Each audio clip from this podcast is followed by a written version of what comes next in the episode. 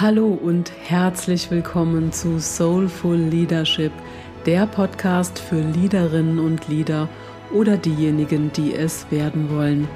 Der Podcast, der dich unterstützen soll, deine Leaderrolle einzunehmen und dich authentisch damit zu verbinden, dein Leadership in die neue Zeit zu transferieren und deine Präsenz und Strahlkraft als Leitstern zu entfalten.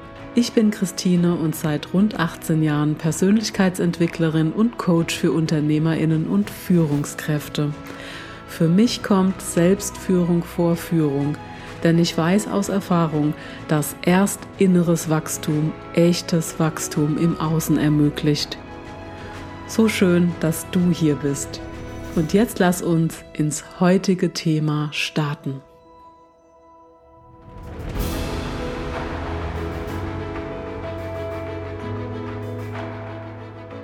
Heute gibt es eine ganz besondere Folge, nämlich eine QA-Folge. Mich haben einige Fragen und Themen erreicht, insbesondere in Bezug auf Episode 16, klare Kommunikation für empathische Leaderinnen und Leader. Und die möchte ich heute hier beantworten, beziehungsweise einige davon. Denn einige Fragen und Themen, die gingen auch so tief, dass ich die in dem Rahmen hier überhaupt nicht beantworten kann. Also falls du hier weiterkommen möchtest, kann ich dir nur den Kurs beziehungsweise das Online-Training Klare Kommunikation für empathische Leaderinnen und Leader ans Herz legen. Wir starten am 5. April. Schau einfach mal äh, unter dem Link in den Show Notes. Vielleicht ist das was für dich und bringt dich hier weiter. Aber so die ein oder andere Frage, die versuche ich jetzt hier so gut wie möglich in dem Rahmen zu beantworten und hoffe, dass es ähm, ja dir auch wenn du auch keine Frage gestellt hast, doch den ein oder anderen Impuls liefert. Katja schreibt mir, mir fällt es sehr schwer, konkrete Statements im Außen abzugeben. Und gerade wenn ich weiß, dass ich damit anecken oder jemand diese Aussage dumm in Anführungsstrichen finden könnte. Ja, dann hat der andere Pech gehabt. Das bringt dich allerdings jetzt hier nicht weiter, das ist mir schon klar. Also wenn du Aussagen triffst, also einmal, wie gesagt, Pech gehabt, du kannst es nicht jedem recht machen und wo gehobelt werden, fallen Späne. Oder ganz anders ausgedrückt, wenn du keine Statements abgibst, wirst du nie herausfinden, ob es nicht doch irgendwo noch einen, in Anführungsstrichen, Fanclub genau für dein Statement gibt.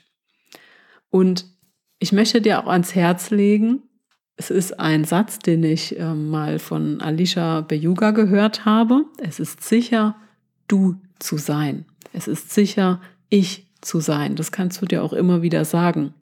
Und wenn du mal drüber nachdenkst, dieser Satz hat eine wirklich sehr tiefe Bedeutung. Und für mich war auch dieser Satz damals sehr erhellend. Es ist sicher ich zu sein. Ich bin ich und ich trete im Außen mit all meinen Werten, mit all meinen Überzeugungen so auf, wie es mir entspricht. Und eben den Gedanken, es allen recht machen zu wollen, der tritt immer mehr in den Hintergrund, wenn du weißt, es ist sicher ich zu sein. Frag dich in solchen Situationen bitte auch mal, was kann denn im schlimmsten Fall passieren? Jetzt würde die oder der eine oder andere oder du, Katja, vielleicht sagen, ja, der oder die findet meine Aussage dumm. Okay, frage ich jetzt. Und dann, was passiert dann? Ja, der geht durch die Reihen der Kollegen und erzählt das dann. Okay, dann frage ich wieder, was passiert dann? Ja, die anderen lachen dann über mich. Okay, gut, ein Teil davon weiß, dass der Typ immer so negativ unterwegs ist. Aha, und was passiert dann? Hm, eigentlich nichts. Aha, die vergessen das wieder. Genauso laufen teilweise auch Coaching-Gespräche ab. Also was passiert im schlimmsten Fall? Das ist eine sehr magische Frage, die du immer wieder stellen kannst, wenn du unsicher bist, wenn du eine Entscheidung zu treffen hast oder eben auch, wenn du ein Statement abgeben willst und unsicher bist, ob das irgendwie jedem gefallen könnte. Also wie gesagt, du musst es ja auch nicht jedem recht machen, ganz wichtig sogar. Wenn wir jetzt mal in die Steinzeit schauen, war es damals sehr gefährlich, sich von der Gruppe zu entfernen. Also wir schauen hiermit auch mal auf die Gründe. Woher kommt das denn überhaupt, dass sich jemand solche Gedanken macht? Und wenn wir auf die Steinzeit schauen, wenn wir uns von der Gruppe entfernt haben, werden wir wahrscheinlich irgendwann verhungert oder von irgendeinem Tier aufgefressen worden. Und dann konnte es eben passieren, dass wir ja sogar, wie gesagt, sterben. Und deshalb hieß es sich anpassen an die Gruppe, einfügen, bloß nicht zu weit aus dem Höhlenfenster lehnen. Das war damals ganz, ganz wichtig. Und genau diese Impulse und diese Reaktionen, die stecken auch jetzt noch in uns. Und das muss uns allen bewusst sein. Und deshalb reagieren wir oft in solchen Situationen, wo wir Stellung beziehen, reagieren wir unsicher oder gehen einen Schritt zurück, weil wir noch diese Urangst in uns verspüren, dass wir dann eventuell aus der Gruppe ausgestoßen werden. Aber wenn du dich fragst, was kann heutzutage, was kann mir heutzutage im allerschlimmsten Fall passieren? Und dann dein Quatschi eine Antwort gibt und du dann wieder fragst, ja, und was dann? Was kann dann im schlimmsten Fall passieren? In der Regel relativiert sich das mit der kleinen Übung von Frage zu Frage. Und allein hierdurch wird sich schon sehr viel glätten und lösen. Und versprochen, wenn du den Mut hast, Stellung zu beziehen, wirst du im Außen auch immer wieder auf positives Feedback treffen. Und habe auch den Mut, auch mal negatives Feedback entgegenzunehmen und du entscheidest, ob du es annehmen willst oder nicht. Und zu der ersten Frage passt direkt auch die zweite. Nicole schreibt, unangenehme Themen direkt und klar anzusprechen und in eine Diskussion zu gehen oder sogar Kritik zu üben, ist so gar nicht meins. Also das, was ich vorab beschrieben habe, das kannst du auch ebenso auf diesen Fall anwenden. Und das Wichtigste aus meiner Sicht ist, sich immer wieder vor Augen zu rufen, was es für mich und für andere tut, wenn ich klar bin und sicher hast du selbst auch bereits mehrmals Kritik erhalten und du hast erfahren, dass es da große Unterschiede gibt. Also wenn du dich an Kritikgespräche erinnerst, an verschiedene, vielleicht hast du da auch ganz verschiedene Erfahrungen gemacht, dann überleg doch mal oder fühl noch mal rein, wie hast du dich damit gefühlt? Vielleicht hattest du einmal sogar ein positives Erlebnis und wo dachtest du, ach, das ist ja doch gar nicht so schlimm und am Ende war alles richtig, eben alles richtig gut. Und was war denn der Unterschied zu den anderen Gesprächen, wo du ein ganz, ganz schlechtes Gefühl bekommen hast? Schreib das einfach einfach mal auf. Also sortiere es für dich selbst, was ist für dich ein positives Kritikgespräch und was ist für dich eher ein negatives Kritikgespräch. Und vermutlich war diese Kritik wohlwollend und konstruktiv vorgetragen, die du als positiv empfunden hast, obwohl es immer noch eine Kritik war. Und vermutlich hat es dein Gegenüber bereits im Vorfeld geschafft, eine gute Verbindung herzustellen. Auch hier wieder, die Beziehungsebene trägt die Sachebene. Ich kann mich da nur wiederholen. Also wenn die Beziehung stimmt, kannst du auf der Sachebene sehr viel austragen und auch diskutieren. Also das, deshalb predige ich ja auch immer in den Unternehmen und auch in meinen Coachings. Schaut, dass ihr mit eurem Team eine gute Beziehung herstellt, die eben dann Diskussionen auf der Sachebene trägt.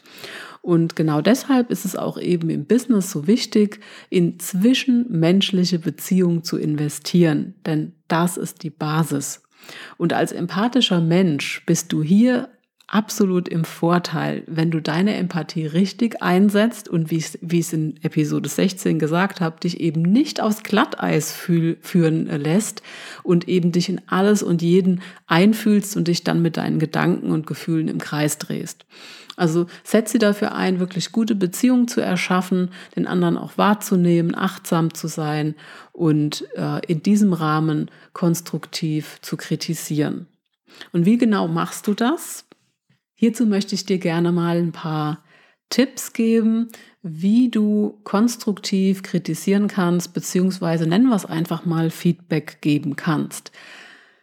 Dieses Feedback sollte immer beschreibend sein, also ganz im Gegensatz zu bewertend. Also beschreib deine eigene Wahrnehmung und deine Reaktion darauf und überlass dem anderen erstmal diese Information zu verwerten und zu verarbeiten oder eben auch nicht. Du wirst dann sehen, wie die Person reagiert. Dein Feedback sollte immer klar und genau formuliert sein. Und es muss für den anderen nachvollziehbar sein. Und außerdem sachlich richtig. Also die Beobachtung, deine Beobachtung, muss auch von dem anderen nachvollzogen werden können. Also überprüfe auch bitte immer, ob sachlich richtig ist. Überprüfe auch immer, ob du dich gerade irgendwo in einem Film befindest, in deinem eigenen Film, wo du eben Stress bekommst und dann auch interpretierst oder was ist jetzt genau die Sachlage und das bitte auch ohne moralische Verurteilung, denn dadurch würdest du den anderen nur in die Ecke drängen und in den Verteidigungsmodus bringen und dann ist gar keine Lösung mehr möglich. Und dein Feedback sollte auf jeden Fall konkret sein, im Gegensatz zu, zu allgemein. Wenn du jemanden sagst, er oder sie sei unhöflich, dann kann er oder sie damit in Bezug auf Verhaltensveränderung eher wenig anfangen. Also sag lieber, was er oder sie ganz konkret gemacht hat und inwiefern du es so empfindest, dass wer oder was auch immer daran, daran gehindert wurde, jetzt weiterzukommen oder was auch immer da eben dranhängt. Also ob sich das ganze Team jetzt eventuell dadurch nicht weiter entfalten kann. Also begründet es eben auch. Und Beziehe dich immer auf deine Beobachtungen im Gegensatz zu Vermutungen und Fantasien oder Interpretationen und sprich die veränderbare Verhaltensweise an und nicht die Unzulänglichkeiten, auf die der Betreffende relativ wenig oder überhaupt keinen Einfluss nehmen kann. Und dann ist noch die Frage, ist dieses Feedback auch erbeten. Also da ist vielleicht wieder ein ganz anderer Fall. Es gibt ja auch Feedbacks oder konstruktive Kritik, die müssen einfach geäußert werden. Gerade dann, wenn es das Team, die Gruppe daran hindert, weiterzukommen, dann muss eben dieser eine Störfaktor behoben werden. Das ist ganz klar. Aber wenn es dann eben darum geht, äh, sich gegenseitig auch mal Feedback zu geben, dann muss das eben auch erwünscht sein und dann ist es auch wirklich wirksam.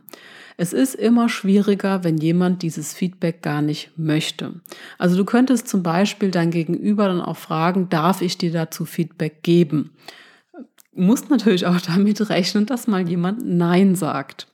Und dann muss man neu überlegen, wie man da jetzt vorgeht. Dann könnte man natürlich auch sagen, okay, das muss ich jetzt respektieren, aber lass uns mal über das und das reden und dann eben da nochmal einsteigen und dann eben einen neuen Schlachtplan machen sozusagen.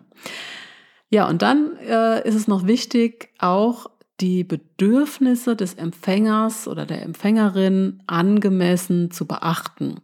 Und wenn es dir egal ist, ob es dem Empfänger oder der Empfängerin nützt oder ihr oder ihm sogar schadet, zerstörst du absolut die Vertrauensstellung. Also darauf bitte auch besonders achten. Und dann kommt es auch noch darauf an, ob zu welchem Zeitpunkt du diese Kritik äußerst. Also zur rechten Zeit, möglichst bald, nachdem das passiert ist, was du eben jetzt vorbringen möchtest. Also bitte nicht ähm, ein Feedback oder eine konstruktive Kritik äußern für einen Fall, der jetzt schon drei Jahre her ist. Feedback ist dann am wirksamsten, je kürzer die Zeitspanne zwischen dem betreffenden Verhalten und der Information über die Wirkung dieses Verhaltens ist. Allerdings auch hier ein bisschen Vorsicht und Fingerspitzengefühl walten lassen. Denn wenn die Aufregung gerade zu groß ist oder jemand sehr betroffen ist noch von dieser Situation, dann bitte davon auch einen kleinen Abstand nehmen, denn dann ist die Bereitschaft, Feedback anzunehmen, wahrscheinlich sehr gering.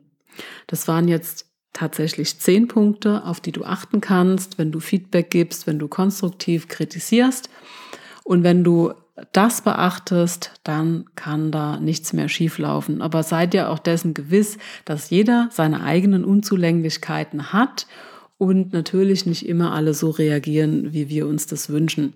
Und wenn du das merkst, dass das jetzt plötzlich doch wieder zu einem heißen Eisen wird, dann vertage die weitere Besprechung dann sag deinem Gegenüber, lass uns jetzt einfach mal tief durchatmen und lass uns dann morgen nochmal reden.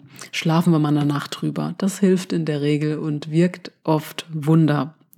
Ja, und die dritte Frage, die nehme ich jetzt hier auch noch mit rein. Ich habe gerade auf die Uhr geschaut, sonst wird die Episode zu lang. Und die anderen Fragen werde ich dann auch ein anderes Mal beantworten. Ja, und die Frage kommt von Thomas.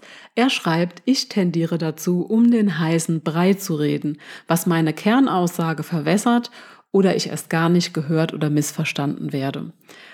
Ja, Thomas, was willst du denn eigentlich sagen? Üb das mal an mit einem Thema, das du noch in Erinnerung hast, also wo du das Gefühl hattest, dass du um den heißen Brei geredet hast. Schreib auf, was wolltest du eigentlich sagen, also in einem Satz, kurz und knackig. Und schreib auch die lange Formulierung auf und du wirst merken, dass dir unterwegs regelrecht die Puste ausgeht. Oder es für dich noch nicht mal Sinn ergibt oder dass du selbst Mühe hast, dir zu folgen.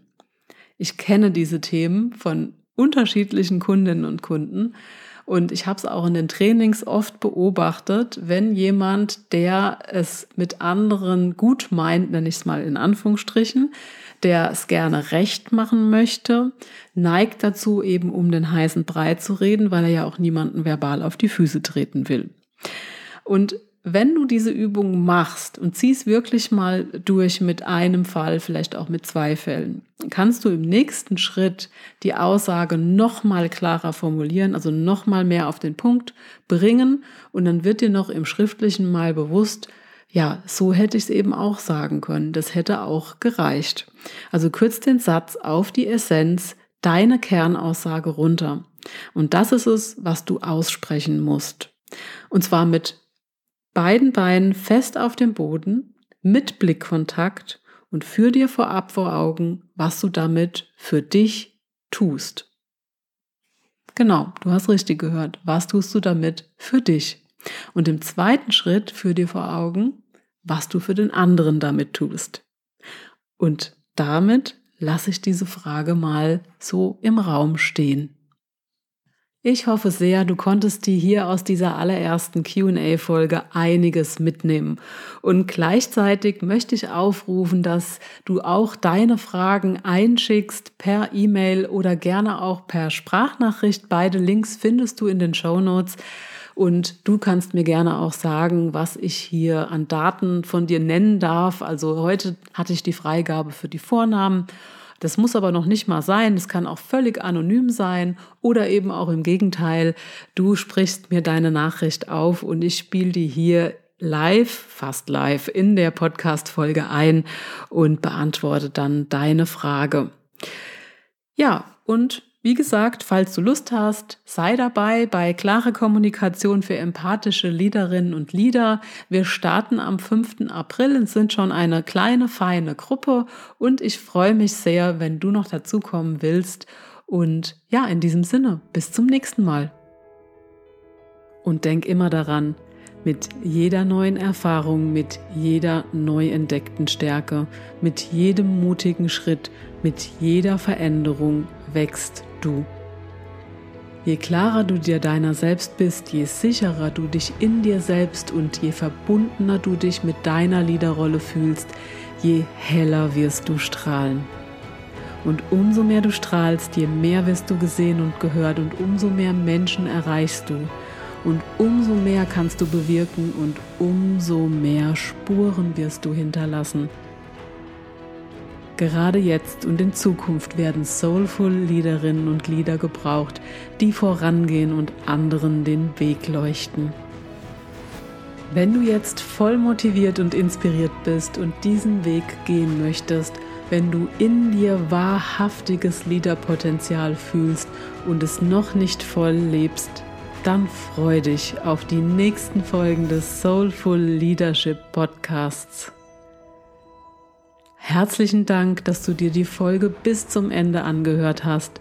Und wenn sie dir gefallen hat, dann teile sie mit einem Menschen, den sie auch inspirieren kann. Und lass uns gemeinsam die Soulful Leadership Community immer weiter vergrößern.